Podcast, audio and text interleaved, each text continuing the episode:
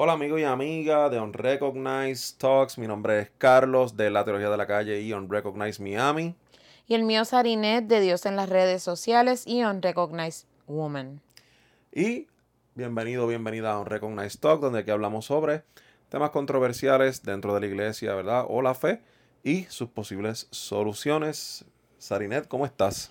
Yo estoy súper bien. Qué bueno. Estoy loca porque hablemos de este tema que tanta controversia trae, porque hay muchas personas que piensan que solamente las cosas pueden o deben hablarse en privado cuando alguien hace algo mal.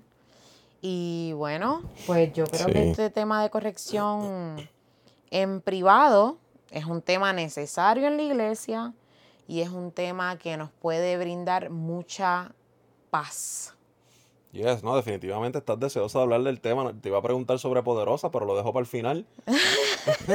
Poderosa fue el fin de semana pasado, el evento de mujeres de Unrecognized Woman. Este, así que de eso hablamos un poquito más tarde. So, sí, este tema de de verdad, de, de la famosa disciplina. Cuando usualmente hablamos de disciplina, especialmente en los contextos de la fe, en el contexto de la iglesia, siempre trae como una connotación negativa, una connotación de de, sin, de sinsabores, a veces de humillación.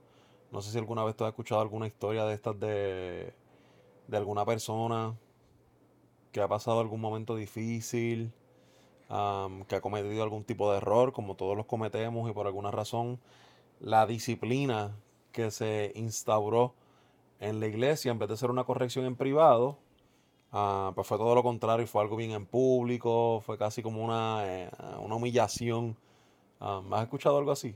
He escuchado muchísimas historias de personas que ponen en disciplina y que lamentablemente, yo no sé ni por qué rayos al día de hoy en el siglo XXI seguimos usando esa tradición o esa costumbre de la disciplina.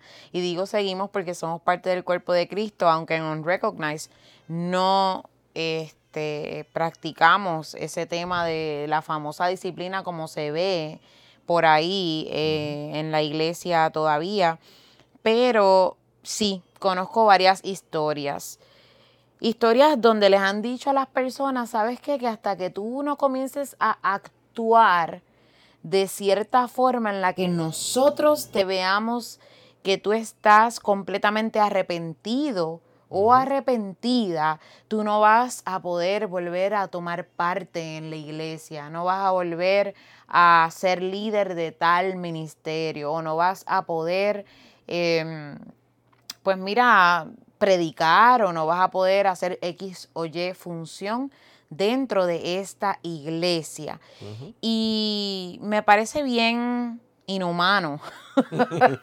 wow. Eh, me parece bien inhumano que nosotros eh, en el siglo XXI estemos haciendo estas cosas para hacer que las personas entren en un arrepentimiento por X o Y cosa que hayan hecho. Pero sí tengo claro que hay momentos en los, en los que un tiempo de espera y un tiempo de, restitución privada, un tiempo de volver a, mm, acercarnos más a Jesús o de hacer un cambio, un giro completo, es necesario. No estoy diciendo que no.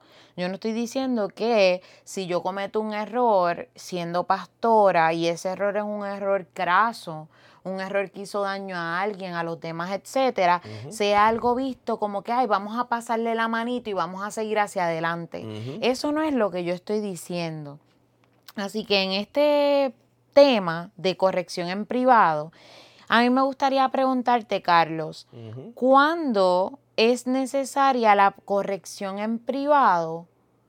Pero ¿cuándo es necesaria la corrección en público? Porque vemos a un Jesús en los evangelios que constantemente estaba elevando su voz en contra de los fariseos y los escribas por toda esta opresión que ellos querían ejercer contra las personas o contra los seres humanos en aquella época, porque querían imponerles esa ley escrita, ¿verdad? En el Antiguo Testamento a todos y ellos estaban haciendo que estas personas cargaran con un yugo, con una, con una, Dios mío, responsabilidad o con algo sobre sus espaldas que era demasiado pesado porque no las podían cumplir en su totalidad. Así que vemos a un Jesús que eleva su voz en público delante de ellos.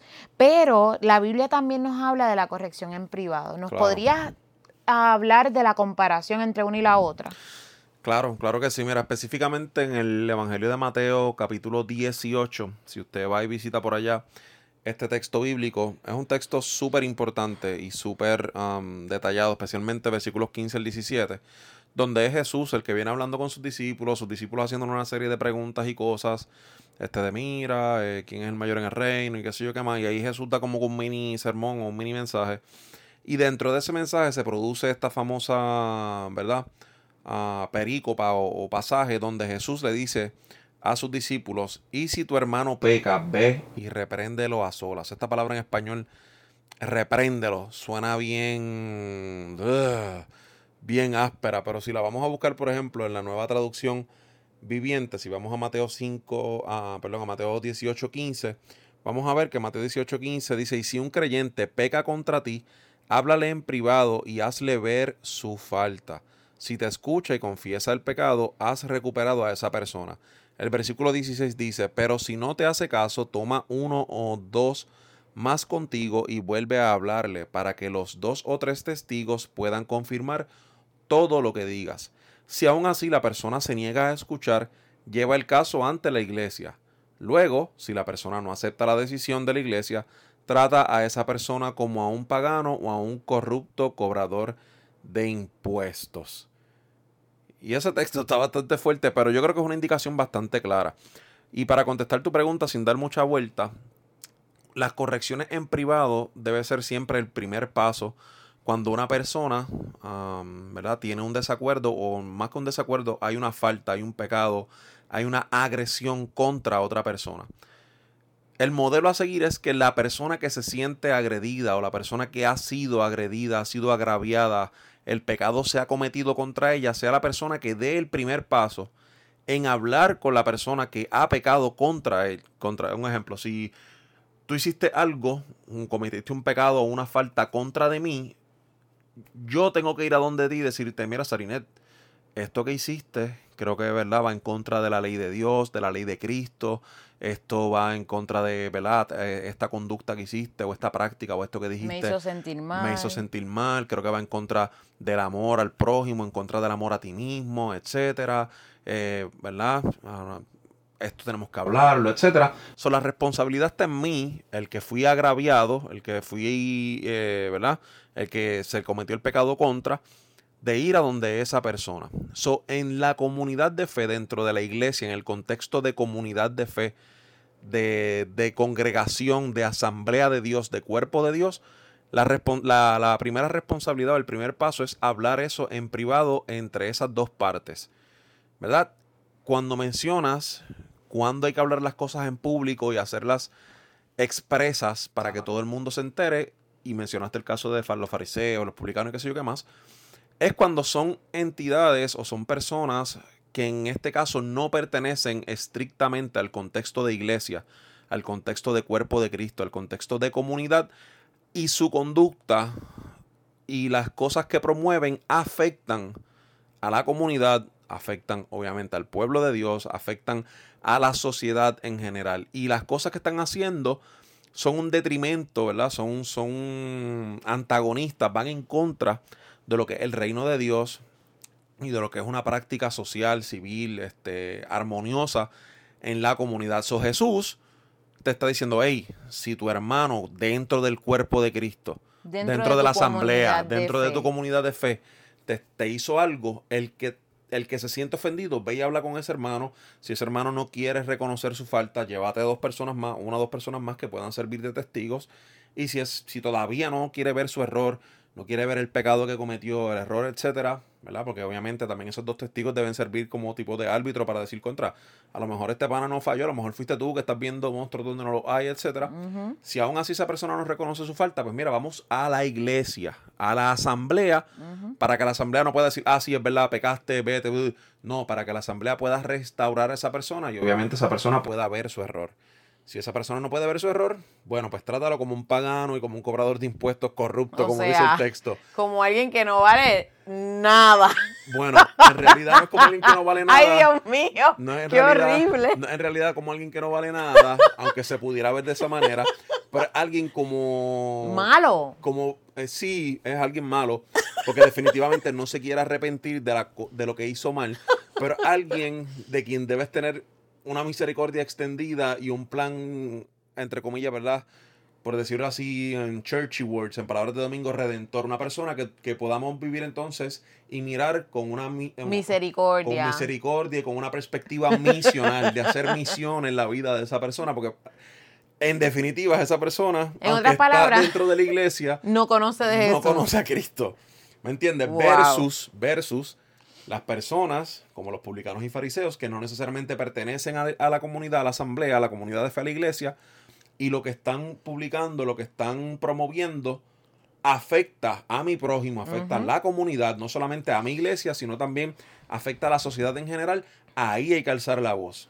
Eso en la teología de la liberación se conoce como eh, pecado sistémico, cuando hay sistemas de opresión que se han creado para fomentar estructuras de poder y crear estructuras de poder, perpetuar estructuras de poder para dañar y oprimir a ciertos grupos dentro de nuestra sociedad. Pues, en esos casos, como por ese, por ejemplo, hay que alzar la voz. Hay que derrocar eso, hay que, hay que, tumbar eso, hay, que, hablarlo. exacto. Mira, yo... para resumir y perdóname. Eso era lo que quería decir. Ese es el de esto. Cuando es dentro de la iglesia, se habla en privado y se va escalando poco a poco. Cuando son cosas que afectan no solo a la iglesia, sino a la comunidad en general, hay que hablarlo de una. Porque esas personas no pertenecen a nuestra comunidad. So, si pertenecieran a nuestra comunidad, se habla por esos pasos. Ok, súper ese era el resumen por donde los quería llevar.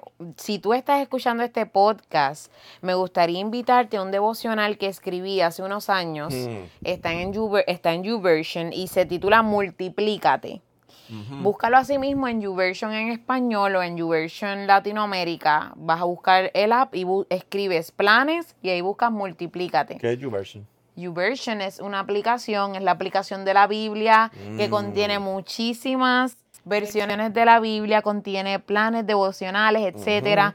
Así que si tú no la tienes, por favor descárgala, es gratis. Es más, te vamos a dejar el enlace aquí en la descripción del, del podcast para que vayas allá directito. Pues en ese devocional, en el día número 2, yo hablo y el título lo dice así bien claro, en privado es mejor o siempre mm. es mejor, pero esto tiene un contexto y es que yo estoy hablando de cuando tú vas a crear líderes cuando tú te quieres multiplicar, si tú estás caminando de la mano con alguien en tu comunidad de fe, que fue lo que dijo Carlos, siempre que esa persona o siempre que alguien cometa un error, tu deber es llevarlo en privado y poder hablar con él o con ella todas esas cositas que tú entiendes que necesita mejorar. Exacto. Eh, específicamente, el día 2 tiene como versículo Mateo 18, 15. Ah. Y también tiene Marcos 4, en donde Jesús eh, dice aquí que empleó muchas historias o símiles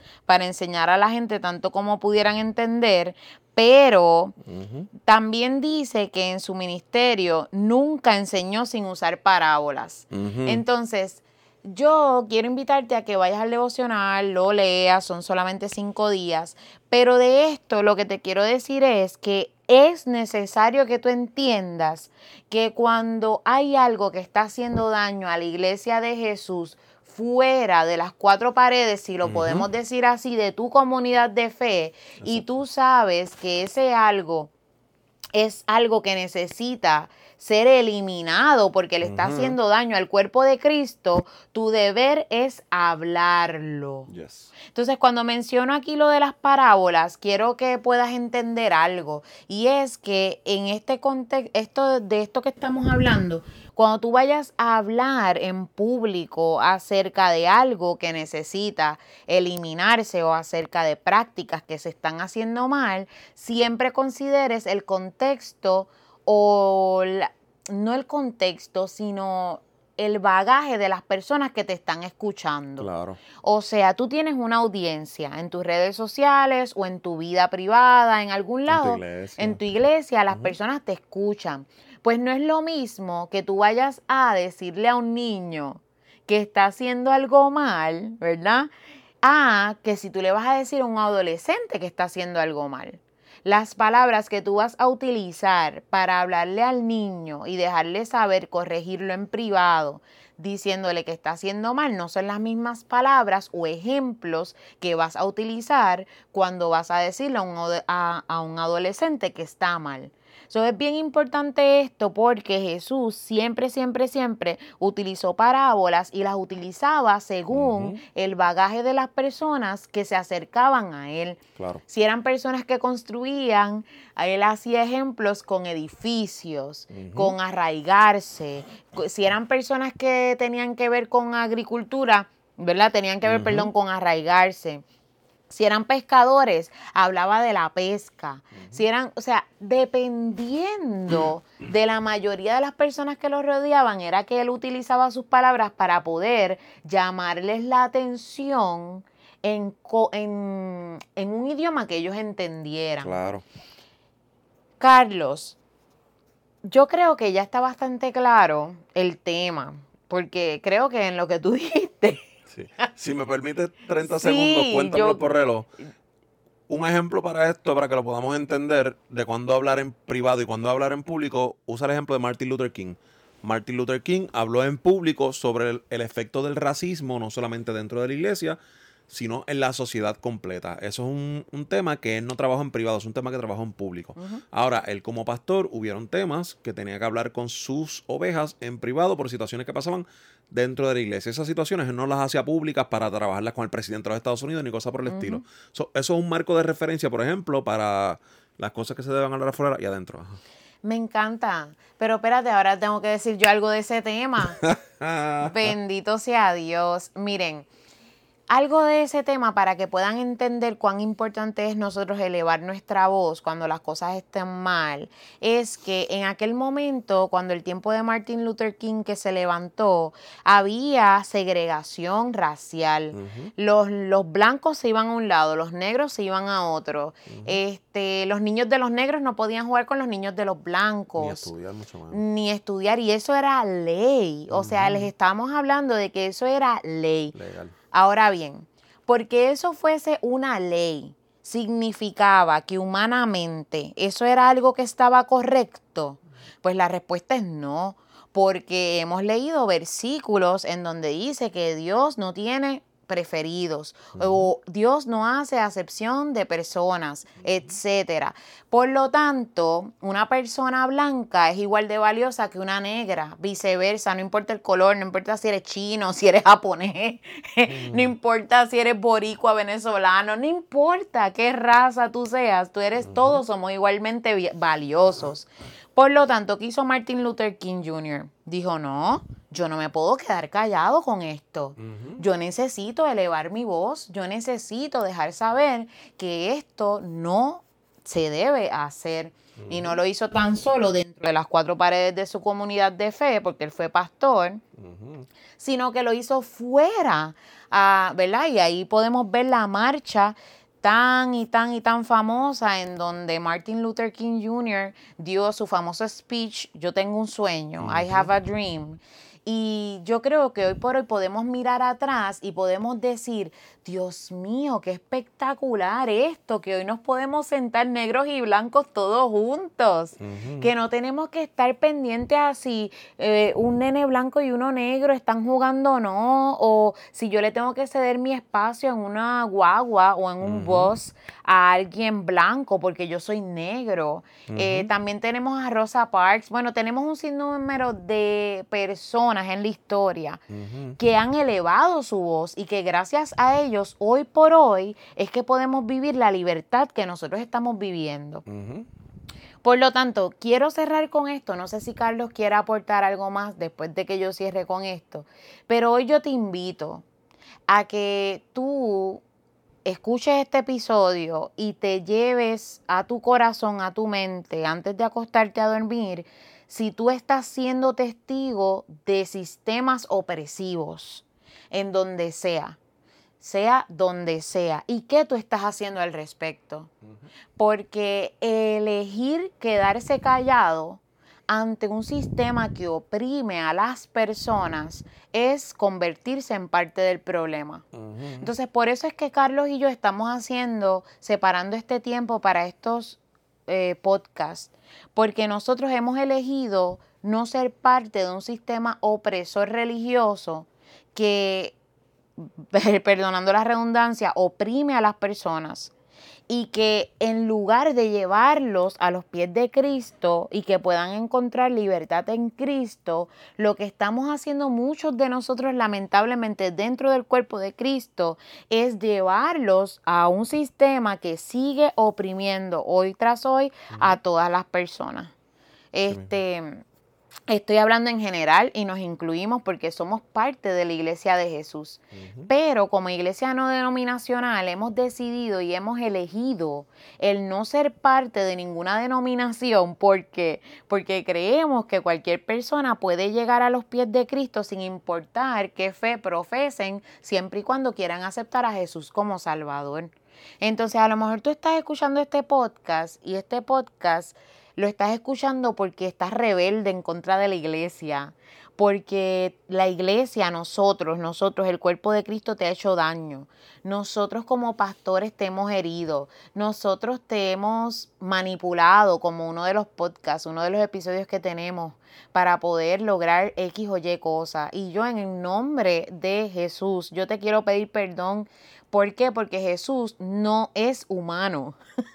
Jesús, el único ser perfecto que caminó sobre la faz de esta tierra, es el único que puede guiarte a tener una vida plena, una vida en libertad y que no va a ser nunca como lo que nosotros los humanos podemos hacer. Nosotros los humanos vamos a fallar, vamos a cometer errores y por eso es que es necesaria la corrección sea en privado, si es dentro de nuestra comunidad de fe, o sea en público, si es que estamos haciéndolo mal, ¿verdad? Y es algo que debe ser anunciado públicamente. Pero con esto quiero dejar a Carlos y hacerle una pregunta a Carlos. ¿Qué tú les recomiendas a las personas que quizás están escuchando este podcast y se han sentido identificados con los temas porque no quieren saber más de la iglesia de Jesús y quizás este es el único pedacito donde ellos escuchan de Jesús. ¿Qué, tú tienes que decirle y con esto nos vamos? Wow. ¿Qué pudiéramos decir? Mira, hermano, a hermanos y hermanas, hay iglesias, ¿verdad? Que obviamente personas dentro de la iglesia, hermanos y hermanas, que como todos han cometido errores, tal vez con la mejor intención han hecho cosas que te han herido, me han herido. pero de la misma forma, Dios también ha puesto personas dentro de la iglesia ah, con un corazón dispuesto a, servir, a amar, a perdonar, a reconocer sus errores y a trabajar para enmendarlos. Nos gustaría pensar que somos parte de esas personas, ¿verdad? Obviamente tampoco somos perfectos ni cosas por el estilo. Pero así como nosotros hay muchas personas también dentro de la iglesia, muchos hermanos y hermanas que están dispuestos a reconocer esos errores, que los reconocen y que estamos trabajando para corregirlos y para hacer verdad de la, de la comunidad de fe, de la iglesia local donde tú pertenezcas o yo pertenezca, a lo más parecido a ese cuerpo de Cristo que, que leemos en la Biblia y esa iglesia primitiva que podía entender el mensaje y podía decir, hey, mira, tenía el valor para decirle, mira hermano, creo que pecaste contra mí en esto. La persona lo podía reconocer y si no lo reconocía, pues se le trataba de seguir siendo misioneros en su vida hasta que el Espíritu Santo decidiera ah, convencerlo de, arrepentimiento y de, ¿verdad? Convencerlo de pecado para que pudiera arrepentirse de. So, a ti, amigo y amiga que me estás escuchando, lo que nos resta decir es que me gusta pensar que los buenos somos más. Que dentro de las iglesias, dentro de muchas iglesias hay personas que estamos trabajando para, bueno, reconocer las cosas que hemos hecho mal, reconocer las cosas que hemos hecho bien y repetir las cosas que hemos hecho bien y mejorar las cosas que no hemos hecho tan bien.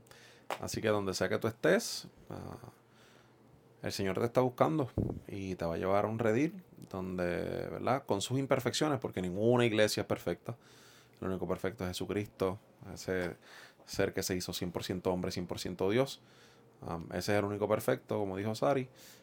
pero que dentro de esa iglesia que te lleve, uh, con, sus imperfecciones y con sus virtudes, el Señor va a seguir ah, trabajando en tu vida y, y que terminar la buena obra que ha comenzado en ti. Amén.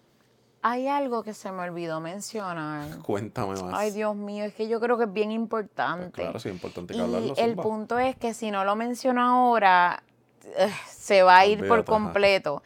Y es que tú mencionaste algo ahorita, Carlos, que es esencial, que es que la persona que se sintió ofendida, tiene el deber de ir a donde la persona que lo ofendió o que la ofendió para dejarle saber, hey, me ofendiste, hey, lo hiciste mal, hey. Entonces, yo creo que se necesita carácter, se necesita madurez, se necesita que nosotros podamos dar ese paso. Claro. ¿Por qué? Porque muchas veces los seres humanos cometemos errores y pecamos contra los demás y yo puedo haber dicho algo que para mí no fue, no fue ofensivo, pero para ti sí lo fue. Claro. Entonces, eso es importante porque si no, esa relación quizás se puede ir por la borda o quizás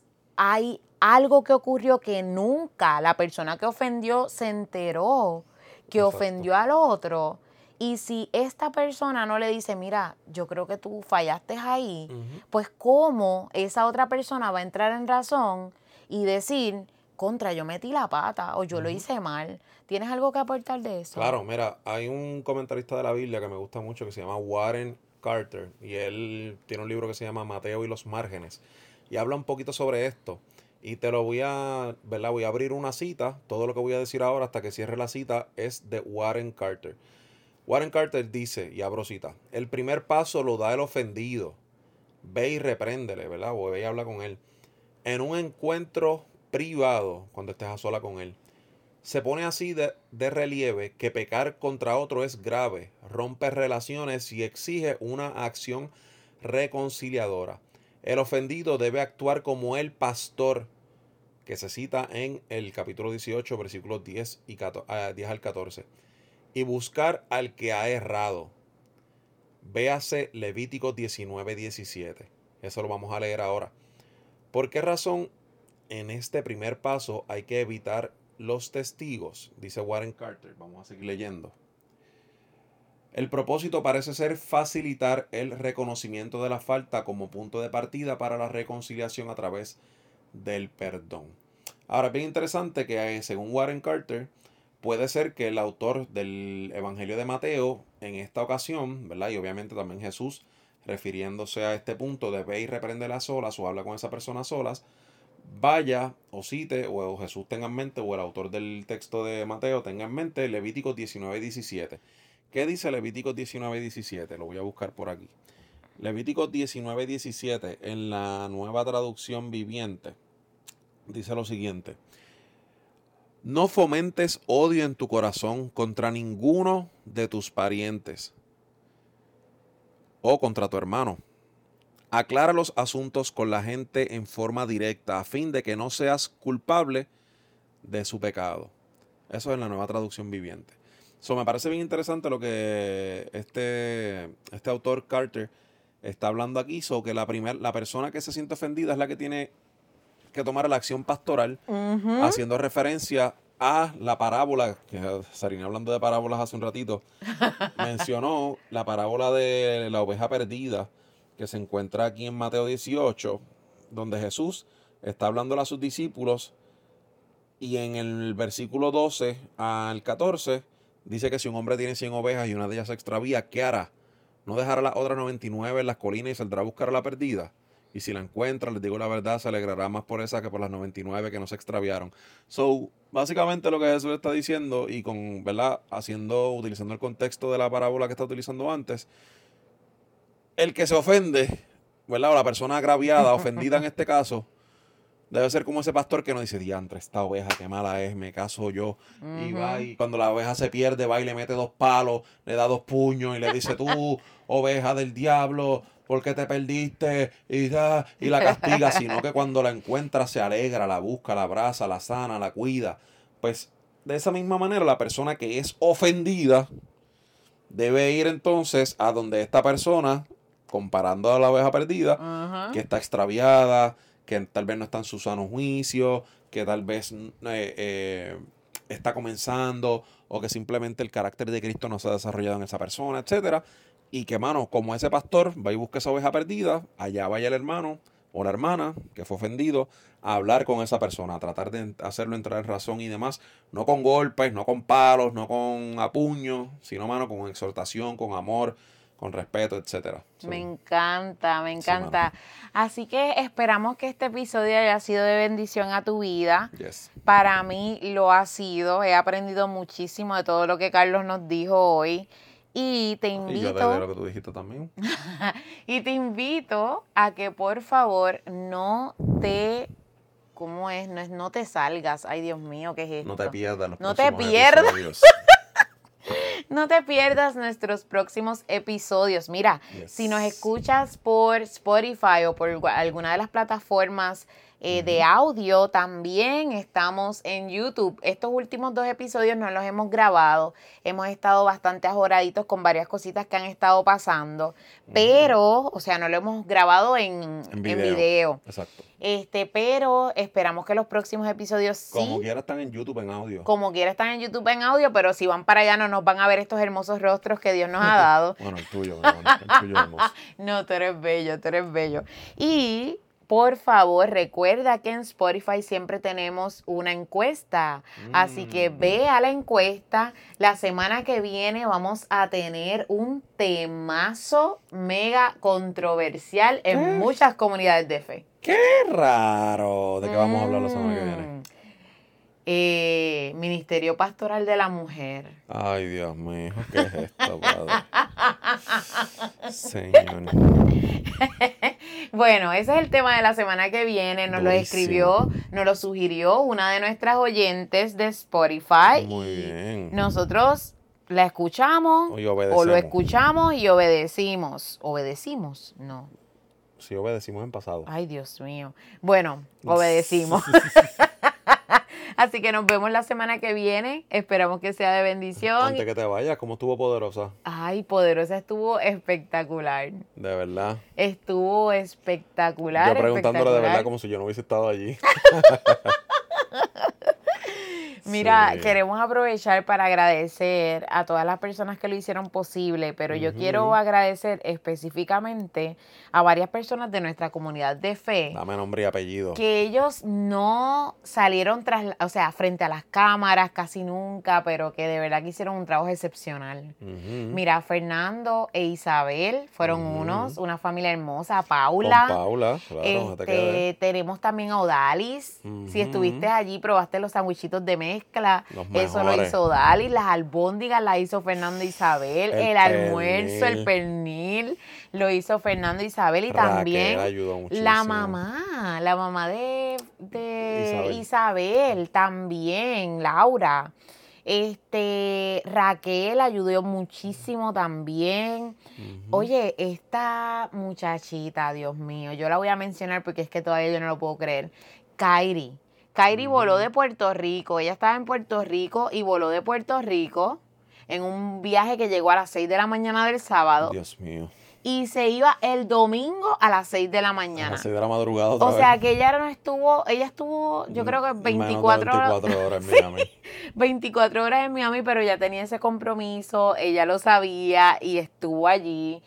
Bueno. a todas las speakers, gracias, estuvo espectacular este, wow, de nuestra comunidad de fe, ¿quiénes más? Varios más. Sí, eh, aportaron para hacer esto posible. Así que si no has visto de qué fue poderosa, cómo estuvo, ve a las redes sociales de Unrecognized Woman. Y también en las de Unrecognized hay varias cositas por allí colgadas. Unrecognized Miami, así que también recuerde seguir a Sarinet en sarinet.caraballo en Instagram, seguir la página de la iglesia, ¿verdad? De la comunidad de fe Unrecognized Miami. Nosotros nos puede seguir también a Sarinete en Dios en las redes sociales, que es el Instagram de su libro, a mí en la teología de la calle. Vienen un par de cositas chéveres por ahí. Así que, bueno, será hasta la semana que viene donde vamos a hablar del pastorado de la mujer. eh, parece, parece podcast, vaya preparando podcast. Eh, eh, podcast, perdón, este popcorn. Vaya preparando popcorn, soda. Yo voy a estar con chocolatito caliente escuchándote, porque el que vas a hablar eres tú. Té, café, pan sobao con jamón, queso y mantequilla, lo que usted quiera, pero vaya preparando los snacks porque ese tema promete, ahora sí. Ese tema está bien bueno. Yo creo que va a tener que ver algo como, como lo que hizo Martin Luther King con los negros y los blancos. Ya no sé, en verdad, qué va a pasar ahí el, el lunes que viene, pero anyways. Ahora hasta la próxima, amigos de, amigo de y va a decir teólogo y teóloga. Así que amigo de Unrecognize Talk, amiga de Unrecognize Talk, será hasta una próxima ocasión. Te enviamos un fuerte abrazo. Que Dios te bendiga. Bendiciones.